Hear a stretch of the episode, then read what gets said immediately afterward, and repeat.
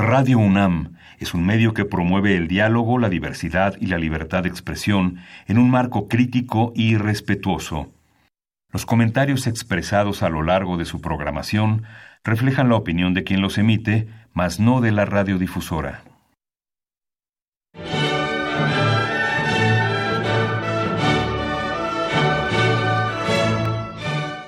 Diálogo jurídico. Derecho, Cultura y Humanismo. Programa a cargo del maestro Eduardo Luis Fejer.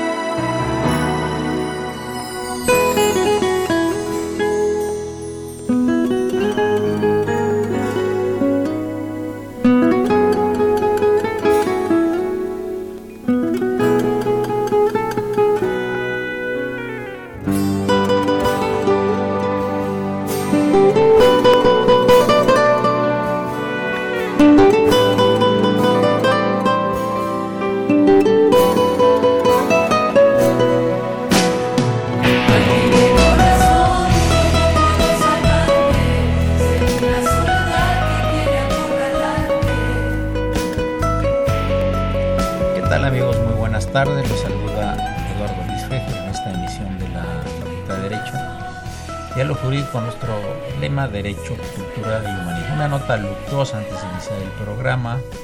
En estos días falleció lamentablemente una muy querida maestra de la Facultad de Derecho, la doctora Mariana, Mariana Mancilla y Mejía. Le enviamos a sus familiares este, nuestras condolencias y nuestro respeto.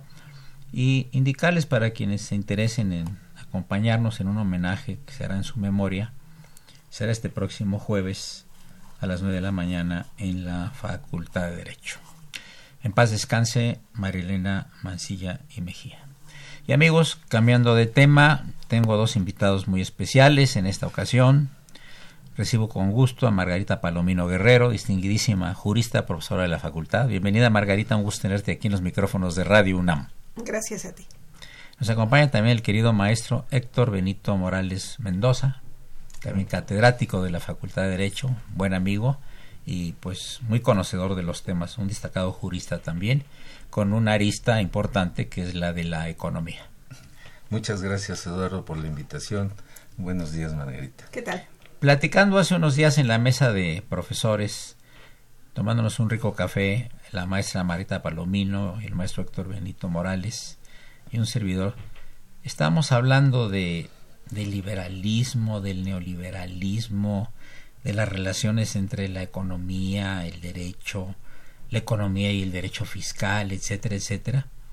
Y estaban enfrascados en una fuerte discusión Margarita y Héctor Benito, ¿eh? Tuve que intervenir yo ahí de referee académico y les dije, ¿por qué no mejor no nos peleamos los tres en los micrófonos de Radio UNAM, en los micrófonos de la Facultad de Derecho, que sea el ring?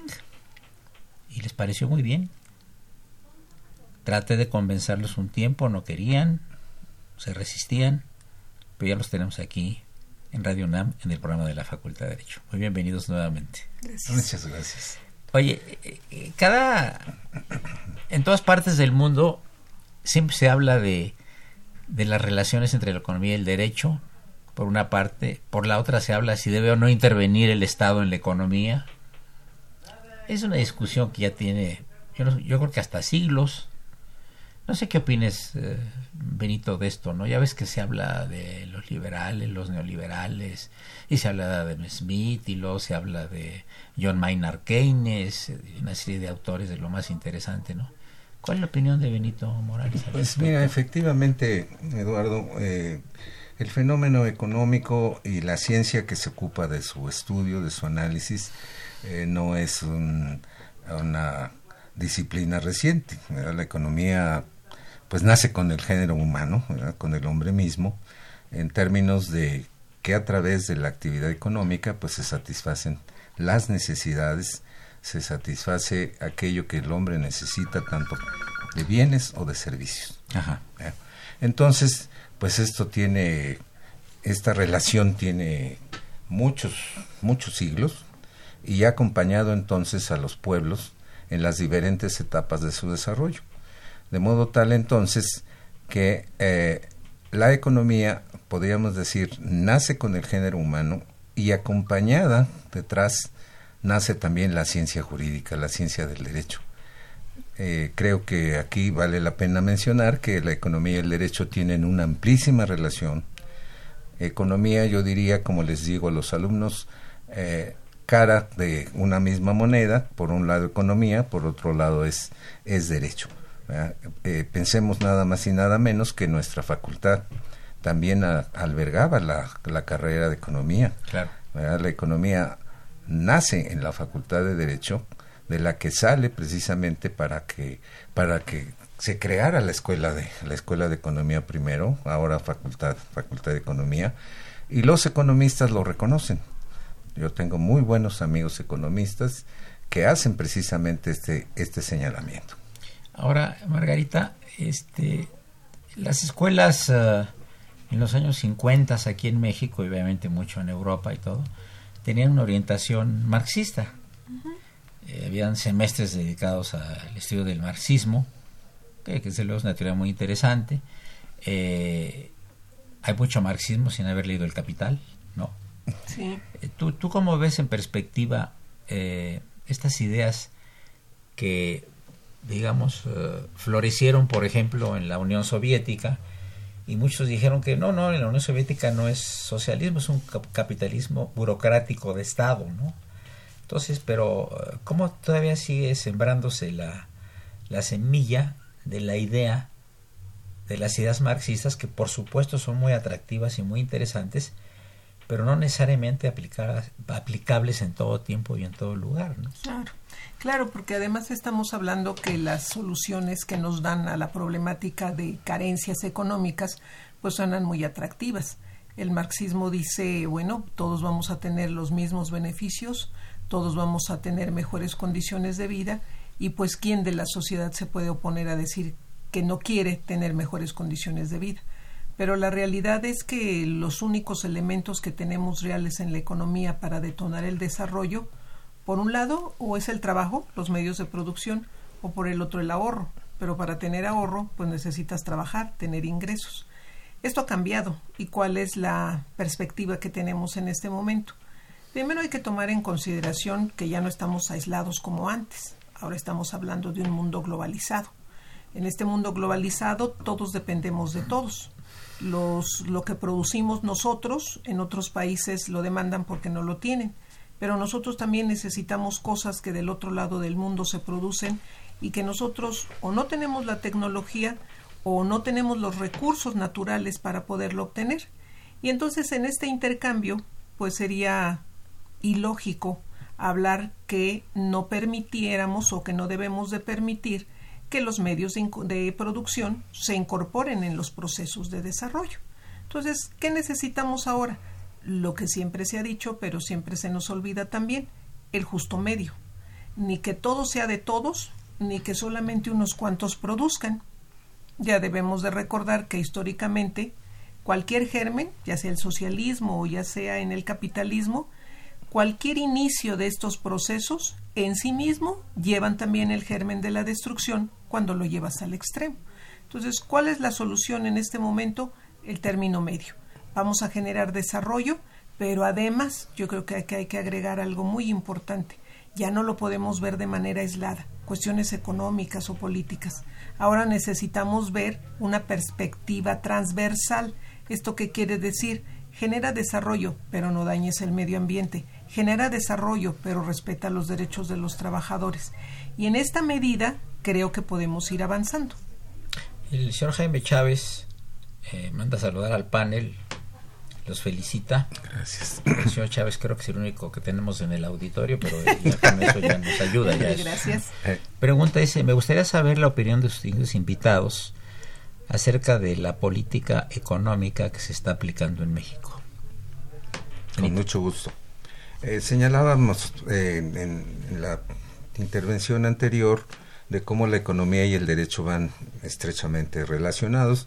Eh, Margarita señalaba de los dos polos en cuanto a la actividad económica se refiere y su desarrollo, que es por un lado la economía socialista y por otro lado la economía capitalista. Y efectivamente con certeza señalaba algo que es muy importante. Eh, creo que ni uno ni otro lado, y por lo tanto los mismos modelos se han excluido, podríamos decirlo, en considerando su aplicación exacta, estricta. Lo que prevalece ahora en el mundo ya no es ni el socialismo ni el capitalismo, sino las economías mixtas. Yo diría unas economías mixtas más orientadas hacia el mercado, como acabamos de pasar aquí en México, y otras economías mixtas más orientadas hacia las cuestiones sociales, como creo que es el giro que se le pretende dar ahora a nuestra economía. Y entrando a partir de eso, contestando la, la pregunta amable de, de, Radio Escucha, diríamos nosotros que la política económica es una serie de instrumentos y medidas en manos del Estado para poder regular la actividad económica, tanto por lo que se refiere a ingresos, a egresos, a los flujos monetarios, a la deuda pública, porque la política económica la debemos entender como una política pública enorme, una megapolítica, como le decimos nosotros, que admite políticas específicas y estas políticas específicas destinadas a aspectos muy particulares, muy importantes, desmenuzando la actividad financiera del Estado y me refiero, por ejemplo, a la política fiscal en sus dos vertientes, la política de ingresos, la política de, de gasto, la política monetaria y la política crediticia. Yo creo que esa, eso debe darnos idea de qué es la política económica como conjunto de medidas que tienen que ver con los ingresos, con los gastos, con los flujos monetarios, que tienen que ver también con el sistema financiero, diríamos, eh, esa especie de aparato circulatorio del cuerpo social, eh, que yo utilizo esta metáfora, a través del cual circulan los flujos, los flujos monetarios. Entonces, la política económica por eso es muy importante. Nos está saludando desde Giza, Egipto. Nos están viendo en internet. Qué bueno. La maestra Cecilia Sobredilla y dice su mensaje desde Giza, Egipto. Saludos desde Giza a la maestra Palomino, reconocida fiscalista, y el maestro Benito. Relaciones entre economía y derecho siempre van de la mano. Y nosotros pasamos de la mano del padre Cronos, que está aquí presente, muy circunspecto, a escuchar un, una música que ha seleccionado especialmente para esta ocasión. Les recuerdo que se encuentran en cabina la maestra Margarita Palomino, la doctora eh, Guerrero y el maestro Héctor Benito Morales Mendoza y Eduardo Luis Fejer, este es el esto es Radio UNAM.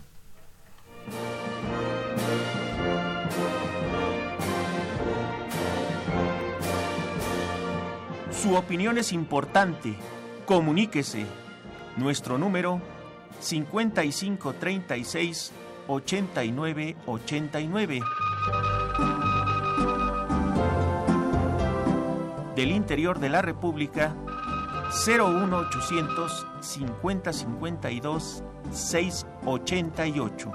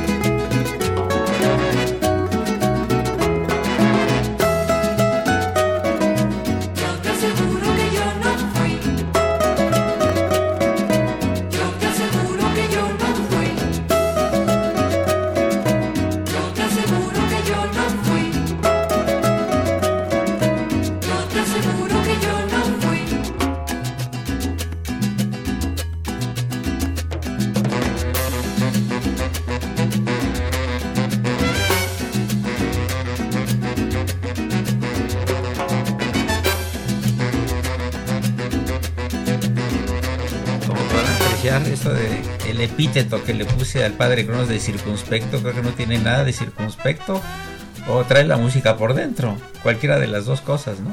Sí. Ahora una pregunta, Benito, este los llamados países capitalistas, las grandes potencias, también tienen un grado de intervención del Estado, ¿no? Es decir, no es una no es el, eh, el, el liberalismo o neoliberalismo absoluto, hay reglas, ¿no? En los mismos Estados Unidos hay reglas. Evidentemente debe de haber también reglas en, no sé, en Francia, en Inglaterra, ¿no? No sé qué opinas. O sea, no dejan al, libre juego los factores de la producción. Algún control debe de haber, inclusive en estos países llamados capitalistas. Sí, así es en, así es en efecto, Eduardo, porque eh, el Estado eh, debe intervenir a través de distintos instrumentos con los que cuenta a propósito de controlar precisamente la estabilidad económica que es preocupación fundamental de los gobiernos. Estado eh, significa todas las instituciones, no pensemos en el Estado de manera abstracta, sino en todas las instituciones. A resulta de eso es que en materia económica se habla del institucionalismo económico, que reconoce la importancia de las instituciones, digamos el Estado en la actividad económica, y del neoinstitucionalismo, que es una variante, que es fundamentalmente la postura económica que orienta o que ha orientado el neoliberalismo, como quiera que esto, que esto sea. De suerte entonces que al conversar, al venir a esta charla, eh, eh, tomando en cuenta la gran especialidad de mi... De mi y que no los dejé pelearse ahí en la sala de profesores. que es nada más y nada menos que el derecho fiscal. Sí, sí. El punto precisamente a través del cual, digamos, el hilo conductor a través del cual podríamos entrar precisamente en esa relación entre derecho y economía es el de la intervención del Estado claro. en la Sí. actividad en la actividad económica. ¿verdad? Yo diría de manera muy rápida cuatro son los instrumentos que considero yo como los más importantes de intervención del Estado en la economía. Uno de estos instrumentos es la actividad financiera, ¿verdad? las políticas públicas, como quiera que sea, la planeación, ¿verdad? planeación, programación, presupuestación, todo lo que se lleva en un proceso muy complicado para la formulación de los ingresos y para la formulación del gasto y como quiera que sea también aparte de eso no solamente estas estos tres instrumentos sino también las políticas públicas y el sector paraestatal Claro. con el que el Estado interviene con el que el Estado no interviene, participa, que es una diferencia Sutil. de matiz entre intervención y participación, pero el sector paraestatal es el instrumento, el brazo a través del cual el Estado participa directamente en la, en la actividad económica. Eh, Margarita, habla, perdón, Margarita, habla este el señor Jorge Morán Guzmán de la delegación Estado Madero y él dice que no es correcto que unos cuantos trabajen y otros cuantos no lo hagan. Y tampoco es válido que una minoría muy pequeña controle la, la gran mayoría de recursos del planeta. Eh, ¿Cuál es tu opinión? Bueno, primero tenemos que recordar que el Estado necesita recursos para poder pues Claro. cubrir todos los gastos. Claro. Tenemos 19 secretarías de Estado en el caso de México y pues se necesita dinero para poder atender las demandas de cuestiones de salud, educación, laborales, etcétera. Entonces, uno de los objetivos que no debemos de perder es que el Estado necesita dinero y ese dinero de quién lo va a obtener de los gobernados, que cuando empezamos a aportar nos llamamos contribuyentes. Ese dinero lo tiene que administrar el Estado para distribuirlo. Y efectivamente yo coincido con el radio escucha en el sentido de que debemos de contribuir, debemos de aportar todos para el beneficio de todos y que haya una mayor distribución de la riqueza. No es posible y tenemos que ir avanzando en ese sentido de que haya pocos ricos, ricos, ricos y haya muchos pobres, pobres. Y que además la mayoría, como es en el caso de México, la mayoría de las contribuciones o del dinero que se recauda, pudiéramos pensar que es por las personas morales y no. La mayor recaudación se obtiene de las personas físicas y específicamente de los de salarios, los asalariados. ¿Y por qué? Porque son contribuyentes cautivos. Entonces, ¿qué es lo que se necesita? Que equilibremos porque hay muchas personas que están en la economía informal, hay muchos que evaden. Entonces nosotros tenemos que soportar la carga de pagar impuestos de aquellos que no pagan, porque de igual manera que nosotros disfrutan de alumbrado público, de alcantarillado, de banquetas. Entonces yo coincido en el sentido de que debemos de aportar todos, poco, pero todos. Y es ahí donde en las cargas que tenemos, las tasas impositivas, como sabemos en el caso de las personas morales en México se paga un 30%, pero las personas físicas pagan un 35%. Yo creo que tenemos que avanzar en lograr que se amplíe el número de contribuyentes, que seamos más los que aportamos y que a lo mejor habrá alguien que no pueda aportar mucho porque no gana mucho, pero tiene que aportar pero lo que no es válido y no podemos aceptar es que solamente unos cuantos seamos los que aportamos para sostener al grueso de la población. Es válido sostener a los niños, pues ellos todavía no tributan, a las personas de la tercera edad, ellos ya trabajaron y produjeron, pero no se vale que a quienes están en edad productiva nosotros también tengamos que soportar la carga de pagar el impuesto. Por eso se hace tan pesada, por eso se hace necesario en este momento las medidas que está tomando el gobierno general, el federal, que ampliar la base de contribuyentes, que todos estemos dentro del registro federal de contribuyentes. Y la última reforma que se presentó el 9 de diciembre del año de 2019 y que entró en vigor precisamente el primero de enero del 2020 va encaminado a eso. Lo primero, tener una base de datos cierta, quiénes somos, tener registro federal de contribuyentes. Entonces, yo creo que poco a poco, pero las políticas en materia fiscal se van encaminando a lograr que todos estemos dados de alta y que todos paguemos, no mucho, pero sí lo que nos corresponde. El señor Chávez, uh, David Chávez López dice para pregunta para el maestro, el maestro sí, Héctor. Eh, para aplicar la política social se requiere inversión de toda clase para generar ingresos y sea sostenible. Le pregunta directamente al maestro Héctor Morales Mendoza, ¿cuáles serían sus planteamientos para lograr estos programas sociales?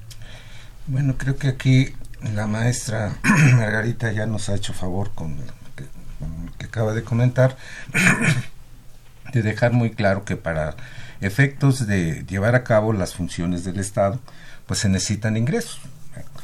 Y esos ingresos, bueno, mm, son eh, o deben ser en un monto adecuado, porque la prestación de los servicios públicos, diríamos el desarrollo de los programas sociales, pues tiene un costo. Y ese costo pues tiene que ser cubierto. Para esos efectos es que el Estado hace la recaudación precisamente, busca los ingresos en la sociedad. Perdón, tenemos una, una, una ligera entrevista con el señor Francisco Gil y le voy, a platicar con Bueno, Francisco, buenas tardes. Hola, ¿cómo estás? Qué gusto. Mucho gusto, Francisco Gil, encantado de saludarte. Nos vimos la semana pasada en la Facultad de Derecho y me platicaste que traes a un historiador muy famoso a México, en particular a la Facultad de Derecho, y quería saber quién es este eh, famoso historiador, brevemente, estás al aire, eh, eh, por qué es importante y cuál es la teoría que va a plantear o de qué nos va a hablar en la Facultad de Derecho y cuándo es este evento. Muchas gracias, Eduardo. Mira, sí, es, el historiador se llama Edwin Black y él es el historiador que rescató un tema muy importante del olvido, que es el tema del eugenismo estadounidense. El eugenismo es un movimiento que los que lo conocen también, también lo llaman eugenesia y quienes tienen cierto conocimiento de este movimiento, lo que tienen registrado en la memoria es algo así como que, ah, sí, hubo, un, hubo una ideología de, de evitar que ciertas gentes se reprodujeran porque tenían algunos defectos biológicos, etcétera. Y no pasa de ahí la, conciencia histórica de la mayoría de la gente eh, del eugenismo. Se acuerdan que a los nazis les gustaba esta ideología porque querían eh, crear una raza superior y entonces a la gente con defectos la marginaban y, y la esterilizaban, etcétera. y no pasa de ahí. Y esto es, es muy interesante desde el punto de vista de el estudio de nuestra historiografía, porque el eugenismo, de hecho, fue el movimiento social y político más importante de la primera mitad del siglo XX. Y donde fue más importante fue inicialmente en Estados Unidos, mucho antes de que tuviera un auge en Alemania. Y eh, fue la clase industrial eh, estadounidense la que lo estuvo apoyando y estuvo financiando y liderando este movimiento, gente como Rockefeller, Carnegie, eh, los Harriman, los DuPont, etcétera. Y lo más interesante de que la gente ya no conozca este tema es que fue el movimiento eugenista estadounidense el que exportó esta ideología a Alemania. O sea, fue el, dinero de estos eh, grandes industriales se utilizó para exportar esta ideología a Alemania. Y esta ideología desde el principio, desde el mero principio, cuando aparece en el siglo XIX, predicaba la superioridad biológica de la raza germánica.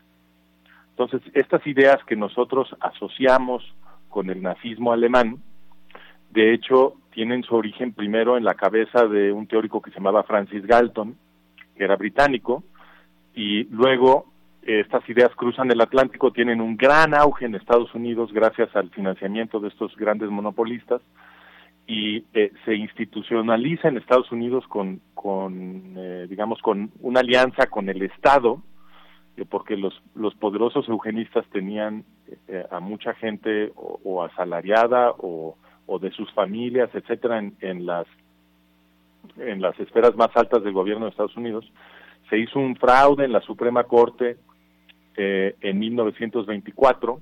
Aquí hay, eh, viene la dimensión legal de esto, por eso es de interés de la Facultad de Derecho de la, de la UNAM.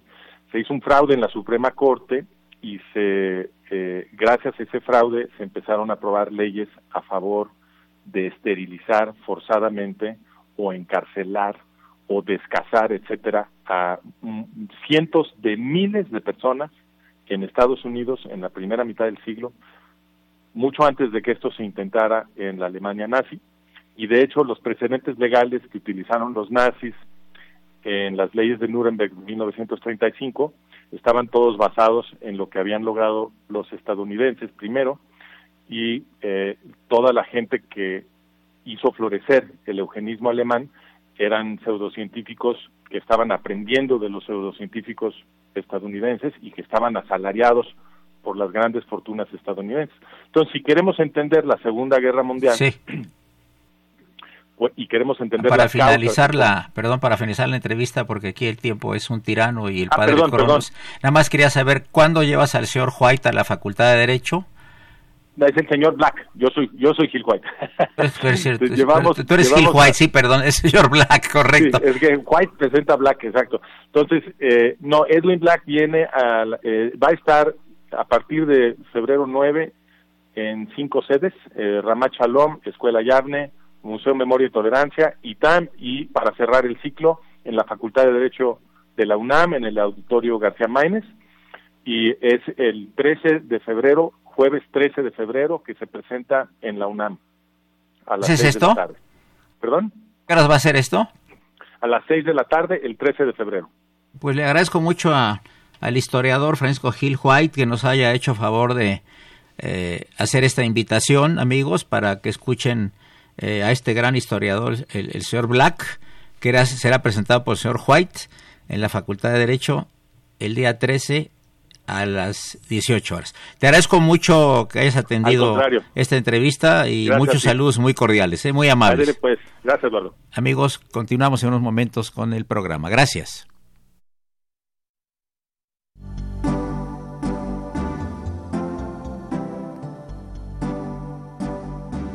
Está usted escuchando Diálogo Jurídico, Derecho, Cultura y Humanismo.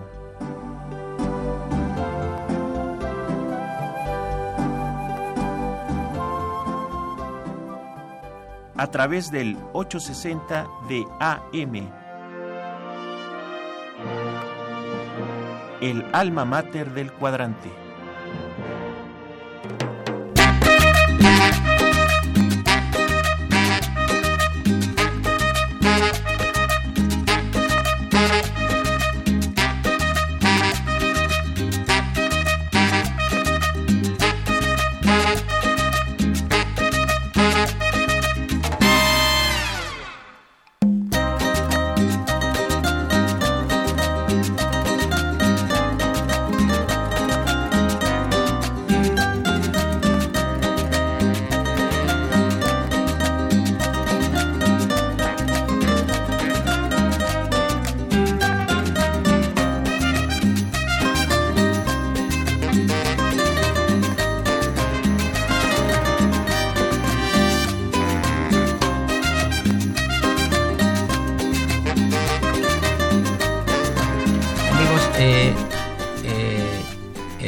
Croquet le pregunta a la maestra Margarita Palomino sobre su opinión acerca de la política fiscal y el equilibrio económico. ¿Podrías explicar qué es política fiscal y qué es, equilibrio económico, por favor, Margarita? Claro que sí. Cuando nosotros hablamos de política fiscal, es la decisión que tiene que tomar el Estado de en quién deja recaer la carga tributaria, es decir, a quién le va a cobrar los impuestos. Solamente hay una posibilidad, o les cobra a los consumidores o les cobra a los que tienen los medios de producción. Cuando el Estado decide cobrarle a los que tienen los medios de producción, se habla de impuestos directos. Cuando se habla de cobrarles a los consumidores, son impuestos indirectos. ¿Cuál es la mejor decisión? La decisión es cobrarle tanto a los consumidores como a los que eh, toda la producción. Hay diferentes teorías pero la más idónea al sistema que nosotros tenemos es la que establece que si nosotros cobramos muchos impuestos a los que tienen los medios de producción, lo que podemos hacer es acabar con la gallina de los huevos de oro. Porque es difícil en el caso de México, pero se puede dar, que se vayan a invertir, que se vayan con su capital a otros países. Y el problema que vamos a generar es a los consumidores, no, porque cuando les cobras a los consumidores, cuando el consumidor sabe que le estás cobrando mucho impuesto por lo que compra, lo que hace es inhibir, ya no gasta, y eso contrae la economía y, genera que se frene el desarrollo de un país. Entonces, ¿cuál es la solución? Mantener el equilibrio. Cóbrale a los consumidores, cóbrale a los que tienen los medios de producción, pero el justo medio. Eso es una política fiscal. El Estado tiene que decidir a quién le debe de cobrar, cuál es la mejor que se equilibra cuáles son los factores que van a mantener este equilibrio económico. El Estado tiene que decidir entre que todo el dinero que pide prestado, porque tenemos deuda, si bien es cierto que nuestro señor presidente actualmente ha señalado que no va a generar deuda, pues sí, pero ya tenemos la deuda que se generó en otros sexenios, entonces esa hay que pagarla y además está generando intereses. Entonces lo que hay que buscar es que en esto, en esos recursos que tiene el Estado, pague esa deuda, pero también que aplique recursos para las necesidades del país. De nada serviría que digamos, no le debemos nada en, al extranjero, estamos en ceros. Pues sí, pero internamente los mexicanos estuviéramos con problemas graves, problemas que nos reflejarán que no tenemos dinero en la bolsa para cobrar, comprar lo mínimo indispensable. Entonces, ese equilibrio económico, ¿cuál es? Hay desarrollo, hay producción, pagamos la deuda externa, generamos desarrollo interno.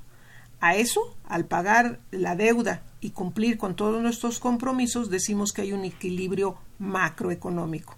Y cuando pagamos internamente, estamos salvando, estamos equilibrando el desarrollo de la microeconomía, es decir, la oferta y la demanda. Lo que ganamos nos alcanza para comer y satisfacer nuestras necesidades primordiales. Eh, siempre ha habido aquí en algunos programas que hablan y preguntan los radioescuchas si eh, por qué México no está a la altura de un Japón, de un Corea del Sur, China inclusive, si tenemos todo en México, todo en abundancia, y sin embargo hay muchos problemas económicos y muchos millones de gente que están en una situación muy difícil. ¿Qué, qué será? Eh, y si hablamos de que tenemos mucha población comparativamente con, con Corea, ¿verdad? O con Japón, etcétera, etcétera. Pero pues eh, vean ustedes la población en China y sin embargo ha subido económicamente mucho. Importante. ¿A qué, qué, qué factor ha hecho que estos países que mencioné estén tan avanzados económicamente y tengan menos, eh, proporcionalmente menos problemas que los que tenemos aquí en México. Yo creo que es innegable el problema de la corrupción en México, pero aparte una mala administración de los recursos públicos y yo quiero comentarles nada más para que tengamos un referente. En México, el Servicio de Administración Tributaria, quien se encarga de hacer el cobro de todas las contribuciones, de los impuestos, estamos hablando de un promedio de 30 mil empleados a nivel nacional. En Estados Unidos, quien se encarga, la institución que se encarga del recaudar, tiene siete mil empleados. La primera pregunta sería, pues sí, pero ¿de cuántos habitantes estamos hablando? En México, de más de 120 millones. En Estados Unidos, de más de 300 millones. Bueno, pero ¿cuánto recaudan? y la extensión territorial. La extensión territorial que tiene Estados Unidos es superior a la de México. Pero ¿cuánto recaudan? Y la respuesta es Estados Unidos con menos personal, con mayor extensión territorial y con mayor eh, población, recauda cuatro veces más que en el caso de México. Ahora, esto no se debe solamente a que, bueno, somos muy malos, no. Lo que sucede es que necesitamos modificar nuestro sistema jurídico. Actualmente la ley obliga a los servidores públicos a que se cobren los impuestos aun cuando por ir a cobrar un peso de impuestos se pueda gastar hasta 75 centavos. Entonces, si con esto no se identifica que hay una mala administración, estamos gastando mucho para lo poco que se recauda, pues ese es uno de los problemas, o al menos esa es una de las vertientes por donde se está yendo el dinero. Y yo creo que la solución radica en que en estos países que acabamos de comentar, China, Japón, Estados Unidos, que tienen alto desarrollo, han hecho alianza con las tecnologías de tal suerte que hoy en día el SAT puede saber en este momento cuántas ventas se han hecho a las 12 del día, en dónde se vendió y cómo se vendió. Bueno, pues con estas mismas tecnologías identifiquemos quiénes son los que no pagan impuestos y por qué no están pagando impuestos. Yo creo que esa sería la mejor solución. Benito. Bueno, yo estoy de acuerdo con lo que ha dicho la, doctora Palomino. Eh, yo creo que es eh, de considerar muchos factores no solamente uno para efecto de, determinar lo que está ocurriendo en el país. Y efectivamente un punto es eh, eh, la baja recaudación que tenemos. Este, no tenemos un sistema fiscal eficiente, apenas nos estamos incorporando con algunas tecnologías para poder eh, tener más idea y más control de las actividades económicas que se, que se realizan en el país, pero además la corrupción, el problema enorme de la corrupción. Y bueno, yo diría que agregando lo que dice Margarita en cuanto a que los que ganan más con un sistema fiscal progresivo debieran pagar más, pero les condonan impuestos, pues entonces es precisamente donde está el agujero del saco en el que se depositan los ingresos que recibe el Estado, aunque se dice ahora que pues ya no va a haber ya no va a haber condonaciones, pero como quiera que sea todavía está en la indefinición si hay o no hay. Y las que se dieron, pues ya se dieron y se tienen que respetar. Exactamente. Entonces yo creo que aparte de eso no solamente es eso, la administración, y yo aquí insisto como lo hace Margarita, la administración, eh, aparte de ineficiente, es, costosa. Si por cada peso recaudado nos gastamos 50 centavos en la recaudación, pues no es un buen negocio precisamente la recaudación. Debe buscarse un mínimo costo en la recaudación, una mayor eficiencia y sobre todo la base de contribuyentes que abarque precisamente a todos aquellos que generan ingresos para efecto de que contribuyan a los gastos públicos vía los vía los ingresos que el Estado recauda. Eh, continuando contigo, eh, maestro Héctor Benito Morales Mendoza, ¿qué tan importante es para la formación de un jurista conocer la historia de la economía y de los economistas? Bueno, yo creo que esto es, esto es, esto es muy importante. Eh, durante los años que yo he dado la materia de teoría económica y de derecho económico y de entrar en relación con los distintos seminarios de la Facultad de Derecho, entre ellos muy de cerca con el seminario de Derecho Fiscal, cuyas puertas me han sido abiertas por la doctora Palomino de una manera pues pródiga me he podido yo dar cuenta y en relación con algunos colegas del Instituto de Investigaciones Económicas y de la propia Facultad de Economía, me he, me he podido dar cuenta cómo eh, detrás del fenómeno jurídico siempre hay un interés económico. La ley no solamente debe aprenderla el estudiante de la Facultad de Derecho por la norma en sí misma, sino por lo que la norma tiene en su sentido tanto social como político como económico. Sea el caso concretamente de lo que me preguntas ahorita la materia económica. Yo puedo eh, asegurar prácticamente que detrás de cada ordenamiento jurídico existen intereses económicos necesariamente a los cuales la norma se refiere para poder regularlo. Por eso, por esta razón, yo creo que es indispensable que el estudiante de la Facultad de Derecho cuente, cuando menos, con las bases de la economía que le permita precisamente entender ese sentido que hay detrás de cada uno de los ordenamientos jurídicos y en el caso concreto del seminario de fiscal a mayoría de razón porque ahí la relación que existe entre lo económico y lo jurídico pues es amplísimo yo diría y comentábamos fuera del, del, del aire antes de empezar el programa que la esencia de la actividad financiera pues es económica precisamente y pensemos nada más y nada menos en la parte de ingresos porque no hemos mencionado ahorita la parte de los egresos. Política fiscal maneja tanto ingresos como egresos y transparencia y rendición de cuentas. De modo, de modo tal entonces que esta relación es muy importante, el contenido económico de toda la carrera de derecho es muy sustancial y por lo tanto sí debiera eh, continuarse con la enseñanza de las cuestiones económicas, aunque sea sencillas, porque no se trata de que en la Facultad de Derecho se formen economistas, pero sí con las bases esenciales que le permitan al estudiante entender, por ejemplo, el fenómeno del derecho fiscal.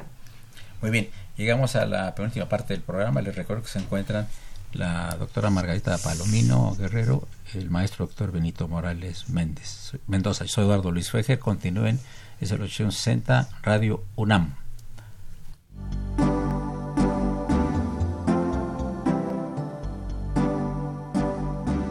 Está usted escuchando Diálogo Jurídico, Derecho, Cultura y Humanismo.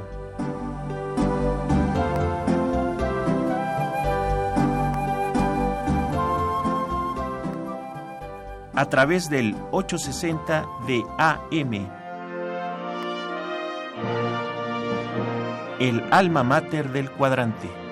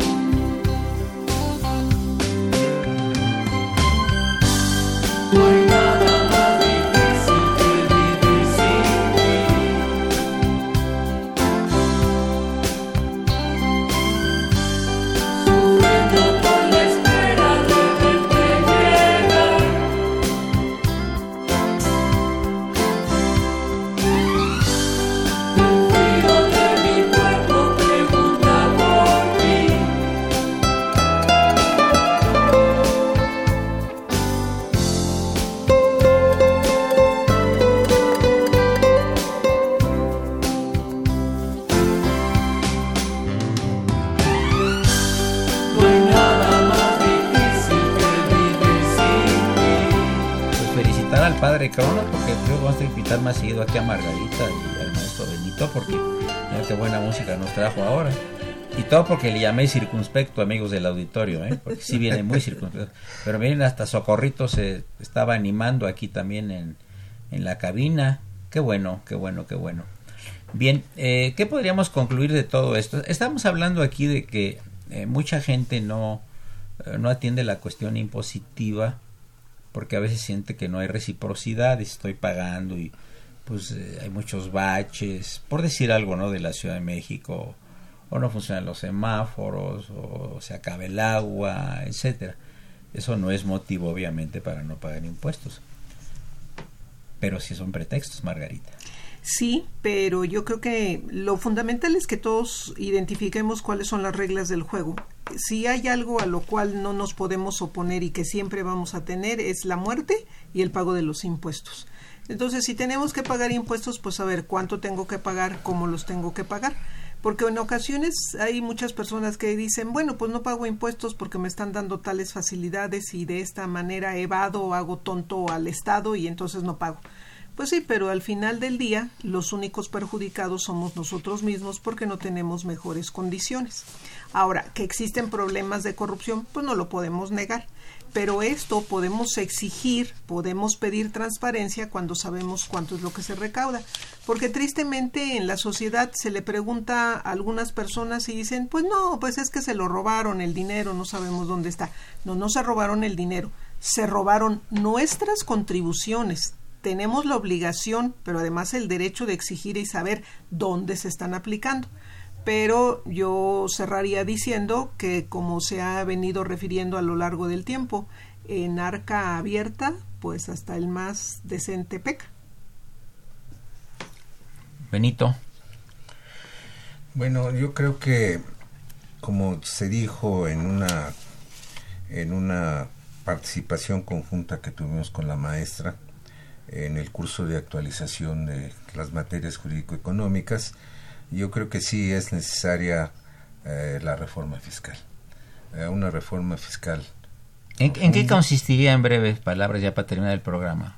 La reforma fiscal sobre todo, bueno, no es, no es sencilla. La reforma fiscal involucra desde la tecnología aplicada a la recaudación de los impuestos hasta las normas de conducta para los servidores públicos que se encargan de la recaudación. Acuérdense que uno de los ejes sobre los cuales está desplantado todo el andamiaje eh, jurídico-económico de este gobierno, pues es precisamente que no haya corrupción, la necesidad. Y cerrar excepciones. Todas las excepciones que tenemos es lo que permite y fomenta esa corrupción. Exactamente. Por ejemplo, Margarita.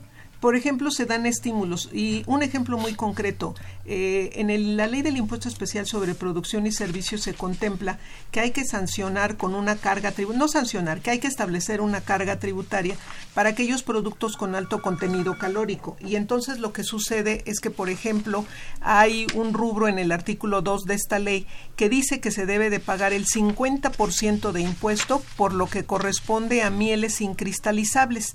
Las mieles incristalizables es el el asiento que tiene el azúcar, lo que se le llama la melaza.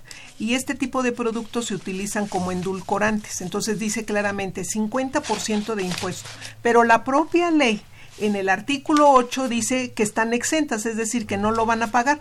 Entonces, pues es un doble discurso en donde por una parte dice te voy a imponer una carga tributaria muy alta y posteriormente, pues en la propia ley te dice que te lo voy a retirar. Lo mismo sucede con los productos con alto contenido calórico o mejor conocida como comida chatarra. Se paga el 8%, lo van a pagar todos, pero en el sexenio pasado, por decreto presidencial, se les exime del pago de este impuesto a la industria chiclera, porque a unos sí, a otros no. Es lo que hemos venido comentando, se necesita que la carga sea pareja para todos. Si la medida es para evitar que se eh, alimenten con productos que son nocivos para la salud, pues de modo todos. Y que los que quieran consumir ese tipo de productos, ellos saben perfectamente bien porque tiene una carga superior. Pero si se establecen excepciones en la propia ley, esto el mensaje que estamos mandando a los gobernados es uno sí, y otros no. Y cuando no son parejas las cosas, hay una justificación, por eso no pago impuestos. Claro, no es lo correcto, no se justifica, pero sin embargo es una salida que se tiene. La última pregunta del señor Charlie Luna, que habla de Tláhuac, que lo saludamos desde aquí. nada más quiere que conteste sí o no el maestro Benito. ¿Debe intervenir el Estado en la economía? ¿Sí o no? Yo, yo creo que sí, yo postulo precisamente que el Estado debe intervenir y en el caso concreto de nuestro país, tras 30 años de neoliberalismo en el que el Estado vino a menos en su intervención en la, en la economía, creo que es urgente que se, que se recobre esa presencia del Estado en la actividad económica. Es necesaria. El Estado no puede sustraerse a este tipo de cuestiones relacionadas con la política económica, porque de la política económica depende la estabilidad económica del país, depende la distribución de la riqueza, entre otras cosas, y veamos lo que pasó en 30 años, en donde más de 50 millones de mexicanos pues están en la en la pobreza. Yo creo que entonces el Estado sí debe intervenir, nada más que intervenir de manera adecuada, no pensando precisamente en la intervención del siglo pasado, sino en una intervención adecuada a las circunstancias, a la sociedad actual, a toda la relación que hay entre los países en el mundo por efecto de la globalización. Ok, amigos, llegamos al final del programa. Muchas gracias, doctora Margarita Palomino Guerrero. Muchas gracias, maestro Héctor Benito Morales Mendoza, por sus comentarios y presencia aquí en los micrófonos de Radio UNAM. Fue una operación de Socorro Monza, a quien saludamos con el afecto de siempre. La imagen siempre grata de Francisco Trejo, el padre Cronos. En los teléfonos auxilió el criminólogo Martín Weinstein. Bueno, pasar de criminólogo a telefonista, bueno, no es fácil el paso, pero le agradecemos mucho su atención. Asistente de producción Raúl Romero y Escutia, el llamado niño héroe de la radio. Soy Eduardo Luis Fejer, continúen, es el 860, es Radio UNAM, no le cambie. Buenas tardes.